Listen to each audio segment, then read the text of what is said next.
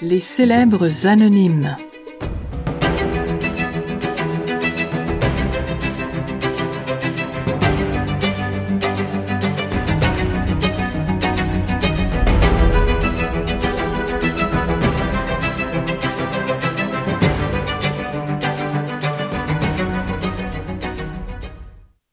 La pucelle en lambeaux.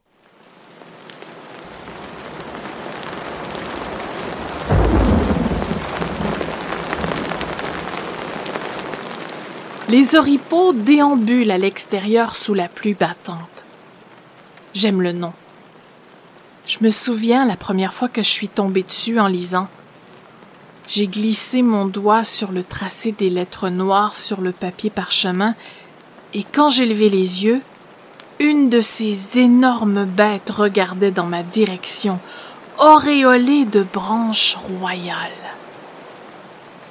Elle m'attend le courage de sortir par la porte vers la liberté pour m'amener vers d'autres enfants de mon âge. Un jour, je la monterai et quitterai cavalièrement ma cage dorée. J'emporterai mes professeurs de papier, mes collections de mots aux couvertures de cuir, de carton, de toutes les couleurs. Pour l'heure, je tente de réchapper les troncs dégoulinants en protégeant leurs flammes vacillantes. Je recueille la sève brûlante qui se mêle à mes lambeaux de peau d'âne. Je ferai la plus belle des sculptures. La reine renaîtra de ses cendres pour devenir un onyx. J'en passe un papier.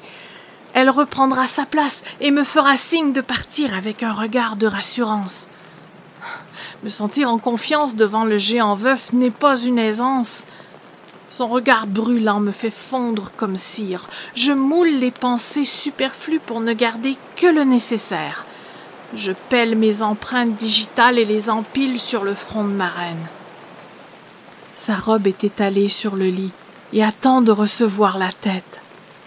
Les bâtons brûlants sont éclairés par les faisceaux de lune qui traversent la fenêtre et projettent une ombre en forêt dans la chambre, comme le boisé que j'irai rejoindre, qui me fait envie. Le temps me presse de reconstruire la grandiose dame. Je veux que l'arc de son nez, son lobe délicat, la courbe de sa nuque lui casse la contenance à lui quand il viendra me rejoindre. Je veux qu'elle revienne, que je m'efface. Comme ça que je le vois.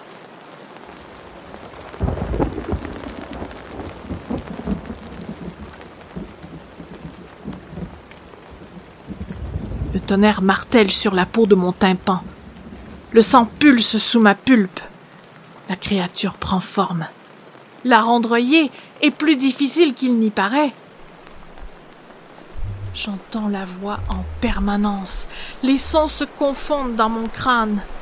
Lesquels sont en dehors de moi ou à l'intérieur n'est pas très net. J'en perds le souffle. Sont-ce des pas que j'entends? La porte va s'ouvrir sur le roi. Je le sais.